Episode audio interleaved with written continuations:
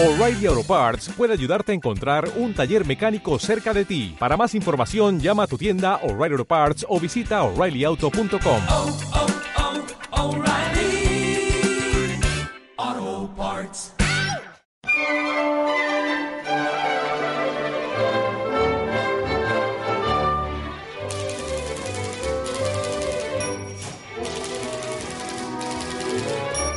La librería de Bego Beristain.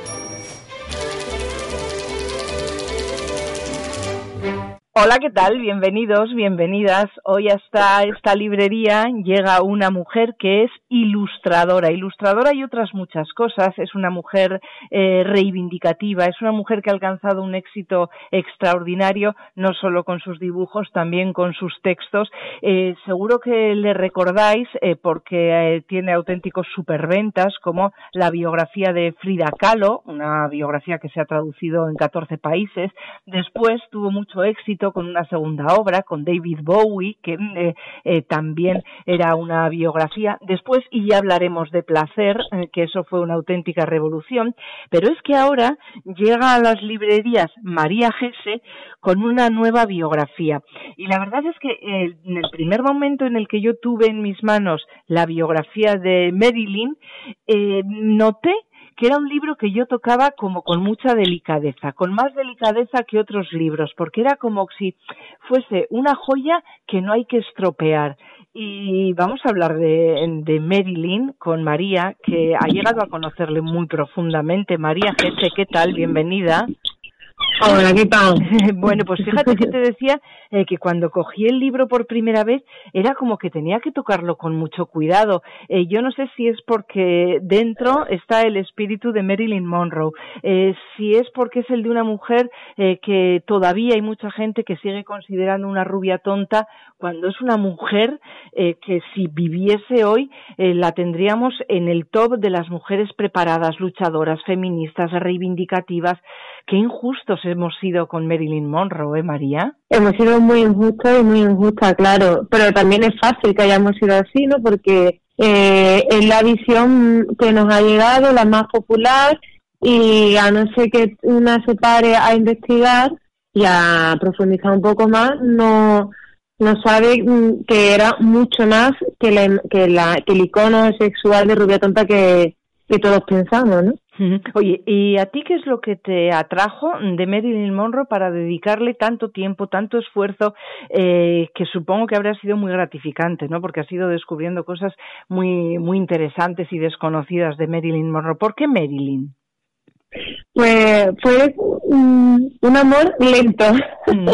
o sea, sí, por, lo primero que conocí de ella que me llamó la atención eh, fue hace unos años que leí un artículo donde hablaba sobre la biblioteca tan extensa que se había encontrado en su casa una vez que ella muerta, ¿no? Esos más de 400 libros que iban desde Walt Whitman hasta Tolstoy o García Lorca y, eh, y claro, ahí te impacta porque no es la imagen típica que tiene. Eh, y ya sí que investigué un poquillo y vi que además que tiene una infancia dura, pero todo eso quedó como bastante reposado. Cuando hice el placer, otra vez volví a salir Marilyn, porque ahí rescaté a mujeres donde su libertad sexual también le, les había, castig había castigado, ¿no? Y de hecho a Marilyn Monroe le, le, le, la convierten en icono sexual cuando salen aquellas fotografías de ella desnuda, Sí. de las cuales ella se niega a sentirse aver- avergonzada y se le quita este poder, ¿no? De, de decir, aquí estoy yo, no me importa, es mi cuerpo, y que le transforman directamente de sujeto a objeto, ¿no? Cuando te podemos mostrarte a ti hipersexual siempre y cuando nos pertenezca. Tú no puedes ser dueña de tu cuerpo.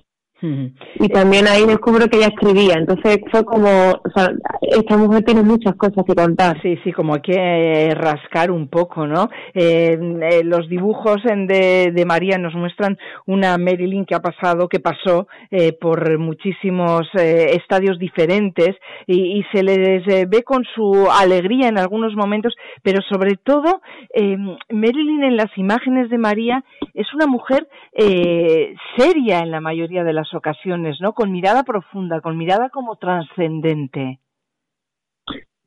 Bueno, yo tuve una vida bastante difícil, creo que también se, se, sintió muy sola, ¿no? Y, y, y es verdad que tuvo momentos de luz y de alegría, pero creo que, debido a, la infancia tan tan dura, ¿no? Que ella tiene, eso la marca de por vida y la hace sentir continuamente pues que necesitaba el afecto.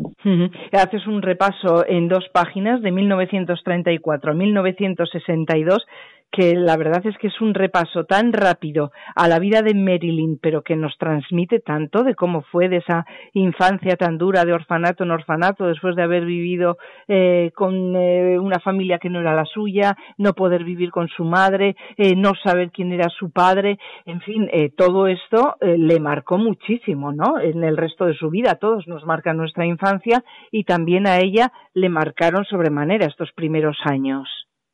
Bueno, claro, le marca de por vida y la convierte en la persona que llega a ser, ¿no? Por un lado, esa sensación de no de no, pertenecer a nadie, ¿no? De que nadie la necesite y que pueda ir pasando de una casa a otra sin que sin que nadie la eche de menos. Mm, como positivo diríamos el amor al cine, ¿no? Que sé que se lo da su madre y, y Ray McKean, que también la cría durante una época, que ambas dos son cortadoras de negativos eh, en, una, en un estudio y ella dice que va sintiendo ese amor para el cine y luego también esa contraposición de ser alguien invisible y que de repente cuando llega la adolescencia se desarrolla como mujer empieza a ser vista por los demás y toma eso como su arma de defensa que luego también juega en su contra. Oye, eh, ¿tú crees que Marilyn eh, supo jugar? Al final eh, ella pensaba y sentía, y yo creo que, era así, ¿no? Que el mundo no estaba preparado para ella, pero ella supo adaptarse un poco a lo que le iban pidiendo desde distintos medios y desde el cine y desde la literatura y desde los personajes públicos. Se fue un poco adaptando, yo creo que casi por supervivencia, ¿no? Que tuvo que, que hacerlo, adaptarse a aquello que le pedían. Ella se sentía otra pero se adaptaba a lo que le pedían. Es que yo creo que eso en realidad nos, sigue pasando mucho a la mujer en general, ¿no? Cómo se nos educa para ser complaciente o, para hacer todo aquello que nos pide y que es imposible ser, ¿no? Esa perfección de um, pero no mucho, eh, sé divertida pero no te, no te cuele, eh, no seas tonta, pero no tan, tan lista como para que él ensombrezca la inteligencia de los hombres que te acompañan, ¿no? Entonces, yo creo que es muy difícil, lo es ahora, pero mucho más antes, ¿no? Y, y luego ese engaño, ¿no? De pensar que tu aspecto físico, que te ha abierto puertas, eh, te la va a seguir abriendo y no te va a condenar. Ella luchaba también con esa dualidad, ¿no? De querer ser respetada pero a la vez eh, utilizar las armas que tenían. Fíjate, eh, lo que has contado de la biblioteca que se descubrió en su casa cuando falleció más de 400 libros que iban, como tú dices, desde eh, Fernández, desde García Lorca hasta Truman Capote, que fue su, su amigo también, eh, descubrir eso, eh, también nos da una idea de cómo Marilyn quería ser una mujer puntera, una mujer preparada, una mujer que no se quedaba, ¿no? Simplemente en aprenderse sus papeles y de mostrarse como los demás querían. Ella quería seguir formándose y, reivindicándose como mujer. Ella tenía una ansia de conocimiento brutal. No pudo, no terminó el instituto porque se casó muy joven y empezó como ama de casa, que duró poco. hay que valorar eso, ¿no? La valentía que tuvo de de salir de una situación no que no con la que no se sentía gusto.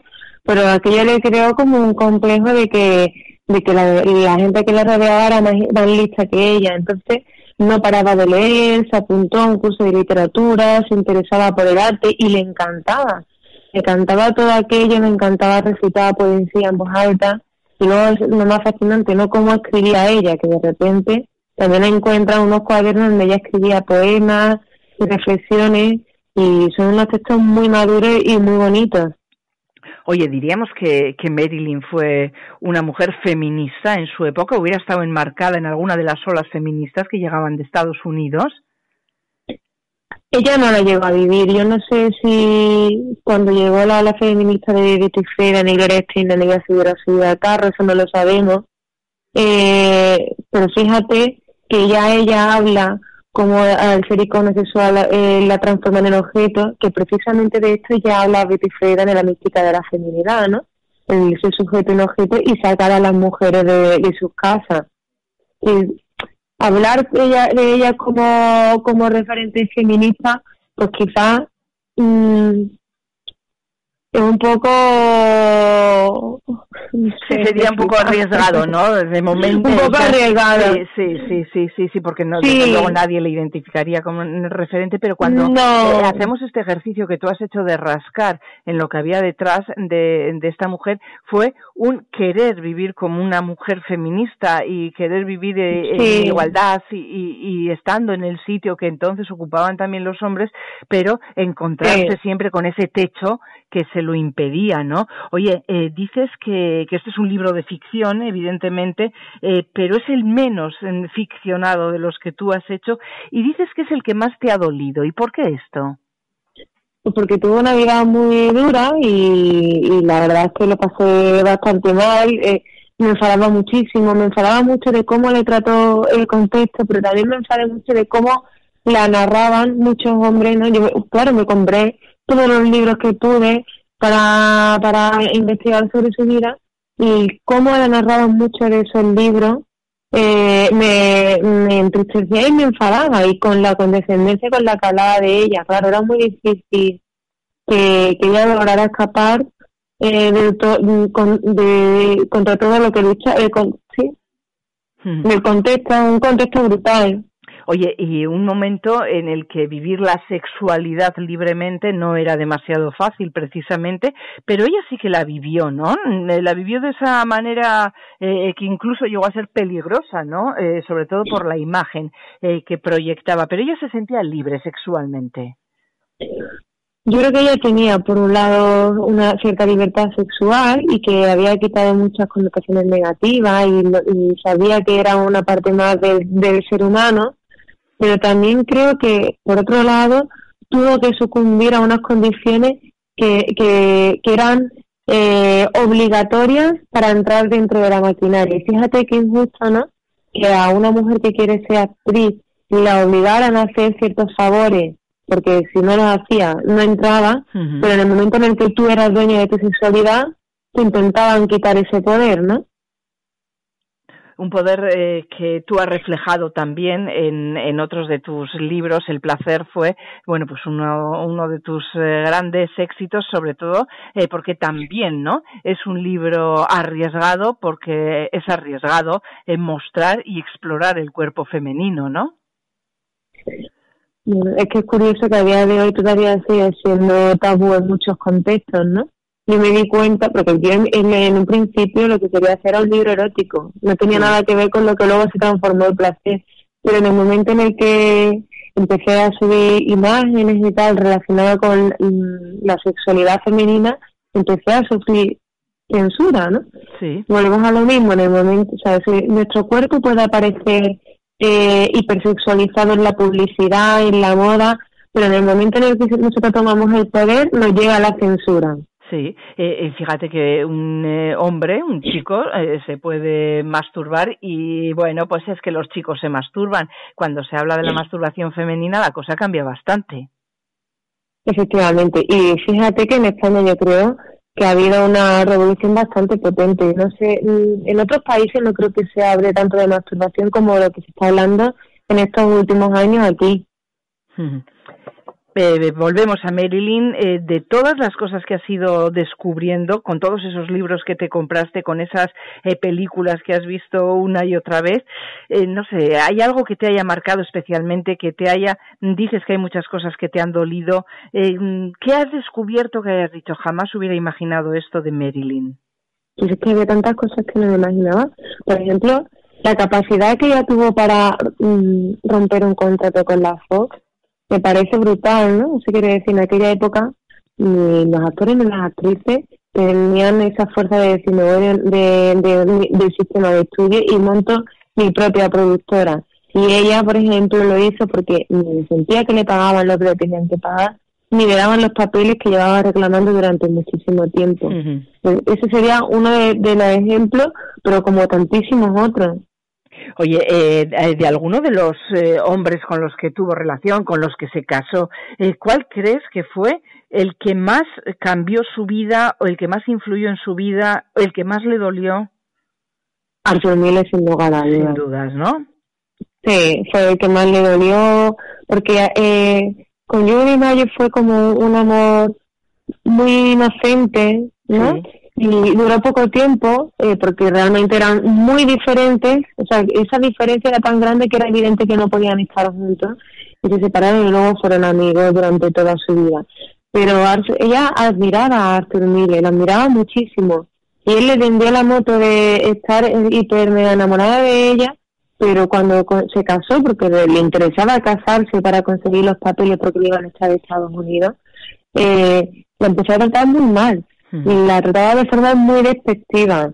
Se aprovechó mucho de ella y ella se iba dando cuenta, pero estaba tan enamorada y, tenía tanta ganas de que, de que él la viera como realmente era, que aguantó más de lo que debería haber aguantado. Conté con esto que al final se separaron, ¿no? Pero. Pero yo creo que fue bastante doloroso. Fue un maltrato psicológico en toda regla. Sí, sí, es un ejemplo, ¿no? De lo que ahora veríamos clarísimo como un maltrato, pero que entonces aquello era, eh, era eso de la pasión. Oye, vuelve a ver como en tus otros libros muchas flores en, en Marilyn. Bueno, claro, hay vegetación, eh, hay- cada libro tiene su propia, sus propias plantas, sus propias flores, sus propios animales, porque son simbología que van asociadas a los personajes, pero también van rescatando simbología de libros anteriores, ¿no? Vuelve a aparecer la serpiente, de, del placer, y para mí es como la forma más natural de, de expresar aquello que no se ve eh, a simple vista, ¿no? Que habla de la parte más, más emocional y más íntima.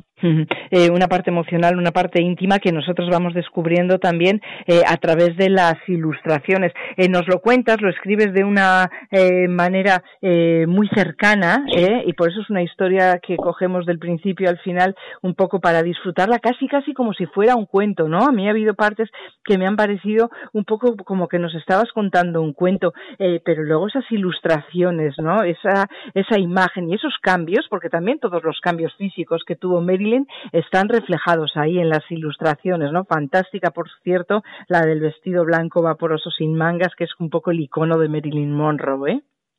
Ay, muchas gracias. Eh, decía eso, ¿no? Eh, los cambios que ella fue sufriendo a lo largo de su vida eh, o teniendo a lo largo de su vida que también, ¿no? Aparecen reflejados, pero hay esa esa imagen final con la mariposa en la que vemos una una Marilyn a mí me parece muy rotunda, porque también podríamos decir que estamos hablando de una mujer rotunda, ¿no? Pues fíjate que además esa imagen eh, salió casi por casualidad, porque terminaba en, en la que habla de las nubes y que Sí. le salen flores y el mar, y sobraba una página.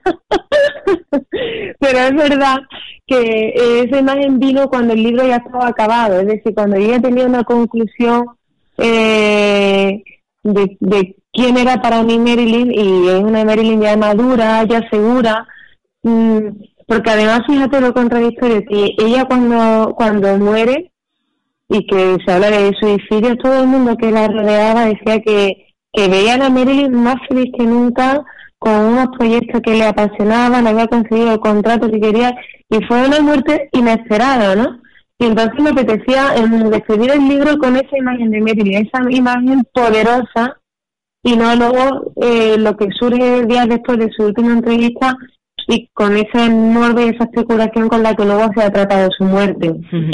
Oye, y ya que estamos hablando de, del final, ¿no? Eh, ¿Qué papel jugó Kennedy en la vida de Marilyn Monroe?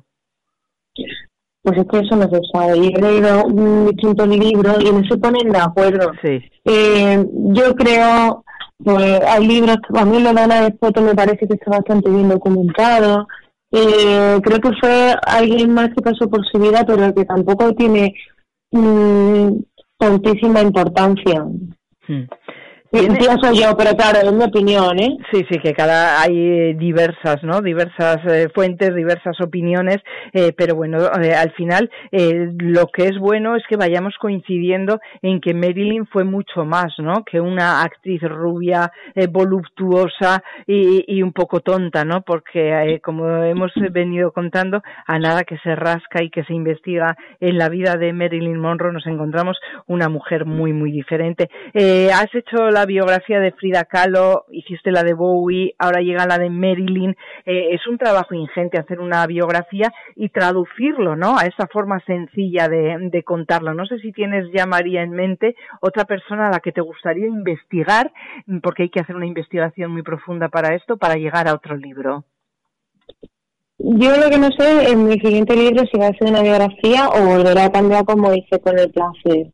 Eh, no es algo que, que yo me marque sobre todo, que yo me lo entregué a finales de septiembre, esto es muy reciente, eh, mi trabajo va más allá de, del literario y ahora necesito como tiempo para pensar, pero sí te digo que mm, creo que hay muchísimas personas interesantes que tienen cosas que contar y que, que al final lo difícil es elegir eh, a una de esas personas, ¿no? Porque creo que de verdad hay muchísima gente que tiene, que, que tiene una vida pero incluso desde la, la persona más anónima, ¿no? Sin uh -huh. tener que irte a una estrella. Sí, oye, bueno, y antes de despedirme, que no se me olvide decirte que me encantan tus corazones, ¿no? Porque no son corazones de esos de, de amor y de enamorados, son esos corazones que duelen en muchas ocasiones, ¿no? Corazones que se te salen del pecho y son efectivamente ese músculo que todos tenemos, ¿no? Ese corazón. Fíjate que, el, que al final se ha convertido como un icono claro. bastante representativo de mis dibujos. Sí, sí, sí. Bueno. Pues te agradecemos esta biografía, María, esta biografía de Marilyn, nos acercas un poco más el personaje, pero sobre todo nos acercas a la persona. Marilyn María Gese, muchísimas gracias. Muchas gracias a ti, buenas tardes.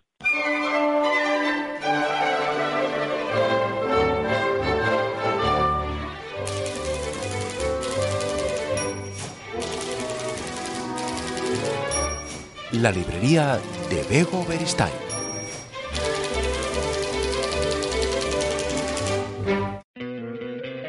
¿No te encantaría tener 100 dólares extra en tu bolsillo?